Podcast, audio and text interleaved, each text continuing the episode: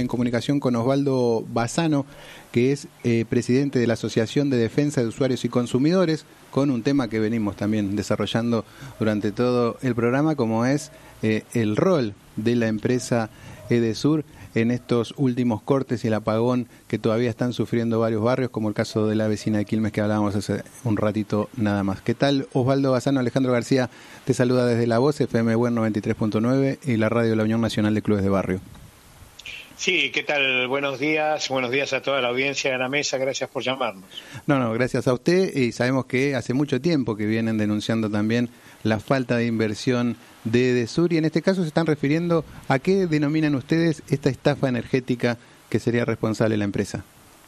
Bueno, hace rato nosotros lo venimos señalando y no solo por reclamos administrativos y reclamos públicos, sino que hay varios amparos y eh, acciones penales y denuncias penales que se han eh, accionado no solo por eh, con este en conjunto con intendentes sino con otras asociaciones y, y, esto en concreto por el estado de la empresa en el cual no solo factura de más a veces o perjudicando a los consumidores, sino que además presta muy mal el servicio y ahora a esta altura nosotros estamos denunciando la situación eh, de, eh, deplorable del sistema que hace que eh, no lo pueda seguir prestando esta empresa. ¿Por qué? Y no es un tema de que cambie el paquete accionario.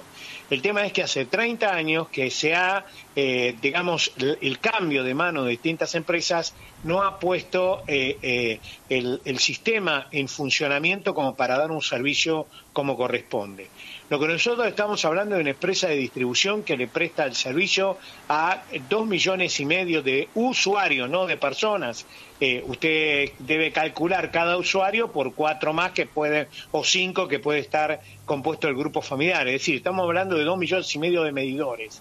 lo que significa pura y exclusivamente una cantidad descomunal de personas que están afectadas por esta empresa. No solo eh, la cantidad que se, se, señala, que hay una o dos empresas afectadas, eh, que, que, hay 40 o, o, o 7 mil personas afectadas, sino el doble, el triple, el cuádruple, porque no le comunica al ente de control. Por lo tanto, nosotros generalmente decimos que existiendo cortes de energía, existiendo microcortes que cortan y se van, existiendo eh, lo que es la baja de tensión, hay que hacer la denuncia cada tres horas al ENRE para que de esta manera se sepa el estado de situación de la empresa. Hoy día la empresa está aplicando una eh, operatoria que es eh, corte de luz para maniobrar o simplemente recargar las fases. Eh, todos los usuarios residenciales, es decir, las casas de familia, tienen un sistema de una fase a distinción de aquellos que tienen más potencia, que es trifásica, es decir, de mayor potencia que tiene la empresa que darle a esa empresa esta situación de cada fase en la cual están, eh, digamos, recibiendo eh, energía eléctrica cada domicilio, al estar destruida esa fase se la va cambiando y esto genera baja de tensión y hasta destrucción de la otra fase porque no reparan. ¿Y esto qué significa? Que en este momento el estado de toda la red y de estado de los transformadores es caótico, inclusive porque se ha visto en los últimos en las últimas semanas y meses que están reventando los transformadores por la recarga que tienen porque no solucionan los problemas de la red eh, ocasionando una recarga en fases y eso qué significa que a, corta, a corto tiempo los usuarios se van a volver a quedar sin energía, baja tensión, alta tensión y directamente sin una prestación acorde, con lo que obliga a seguir insistiendo y avisando al Estado que no sirve que cambie el paquete accionario y venga otro privado y la maneje de la misma manera, sino que debe tomarla el Estado y resolver el desastre que tiene toda la red y el sistema de EDESUR para que de esta manera pueda volver a eh, dar un servicio como, como, como necesita el usuario, porque acá no es un problema de tarifa, es la destrucción del sistema como está, eh, eh, está utilizándose en el día de hoy por la empresa o por lo que resta. Y ahora se reagrava porque en muchos casos eh, han aparecido pseudoelectricistas, no sabemos si pertenecen o no a la empresa, que eh, le piden dinero a la gente para darle luz, pero lo que hacen es cambiarlo de fase y generar este, este tipo a la corta, generar eh, un corte de energía futuro, baja de tensión con la recarga de fases. Osvaldo, esta situación que usted está describiendo, ¿cuál es la respuesta del ENRE? Bueno, el ENRE aplica multas, eh, está estudiando eh, que, le devuelvan dinero a, a los usuarios, pero acá no se soluciona ese problema, porque el problema es que no van a poder, tarde o temprano, no van a poder prestar más el servicio. Eh, este es el inconveniente. Ya llegan a las bombas de AISA. Cuando llegan a las bombas de AISA se corta el agua y al cortarse el agua es muy complicado que en 24 o 48 horas haya barrios que tengan el servicio de agua potable porque las bombas tardan en comenzar a, funcionar. Es decir, la situación, inclusive hay denuncias de sanatorios que han suspendido y hospitales que han suspendido intervenciones quirúrgicas. Entonces esto es muy grave, pone en riesgo la vida de personas, pone en riesgo la vida por accidentes. Hemos visto lo que ha pasado en el centro el día viernes. Es decir, es una situación en la cual hay que tomar una resolución y no hay que escuchar ni a los economistas ni a cuatro o cinco empresarios de muy mala, baja calidad humana, sino que directamente hay que pensar en los consumidores.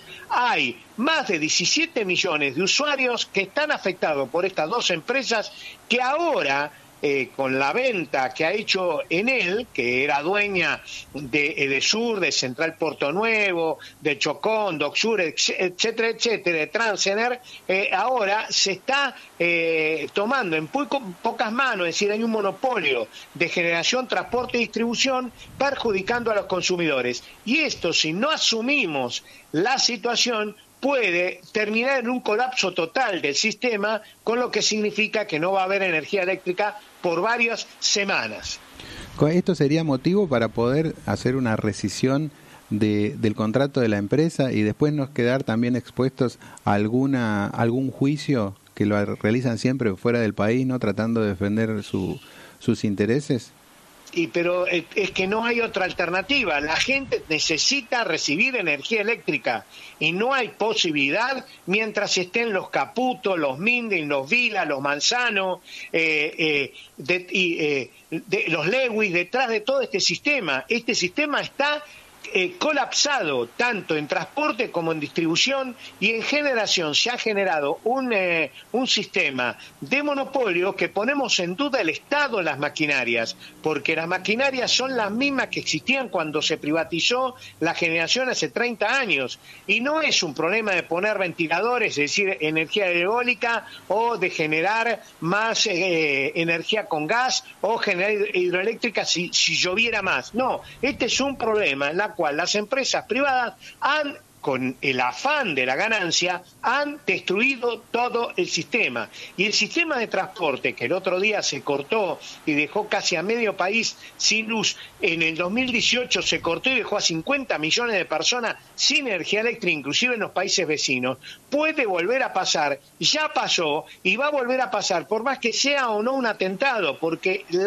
el sistema está colapsado. Si no se entiende esto y se hace política barata como la hace la gente de Caputo, que lo hace por interés, Macri, Bullrich y demás, y los economistas de cartón que hablan por la televisión, el único perjudicado va a ser el consumidor y el Estado, que es, en fin y al cabo, quien debe velar por los consumidores. Acá el problema son los consumidores. Son 17 millones de habitantes que viven en la provincia de Buenos Aires que son afectadas por estas dos empresas y a su vez el resto de los habitantes del país por el resto del monopolio de generación y transporte. Hay que tomar una decisión y no es una decisión política, sino es una decisión una decisión politiquera o económica de cuarta, sino una decisión política social para que el consumidor tenga energía. Acá es el consumidor el que vale, no las empresas. Como dicen algunos jueces, porque hay muchos fallos, muchos juicios que se han iniciado y que duran décadas y no le resuelven el problema a los consumidores. Entonces, es hora de que empecemos a defender a los consumidores.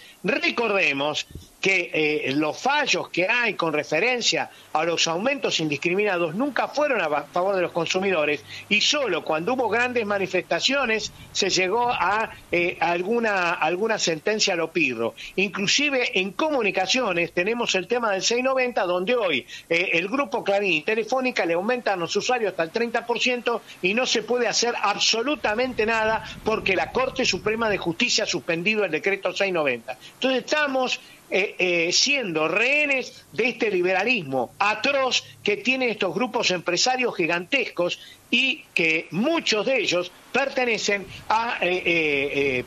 que, cuyos dueños son los que generan o los que prohijan o los que financian la oposición. Osvaldo, clarísimo sus conceptos. Le agradezco mucho por esta comunicación con la voz, por FM 93.9 y también por www.unsb.com.ar. Muchas gracias. Por favor, al contrario, buenos días a todas y a todos. Bueno, escuchábamos ahí Osvaldo Bazano de la Asociación de Defensa de los Derechos de los Usuarios y Consumidores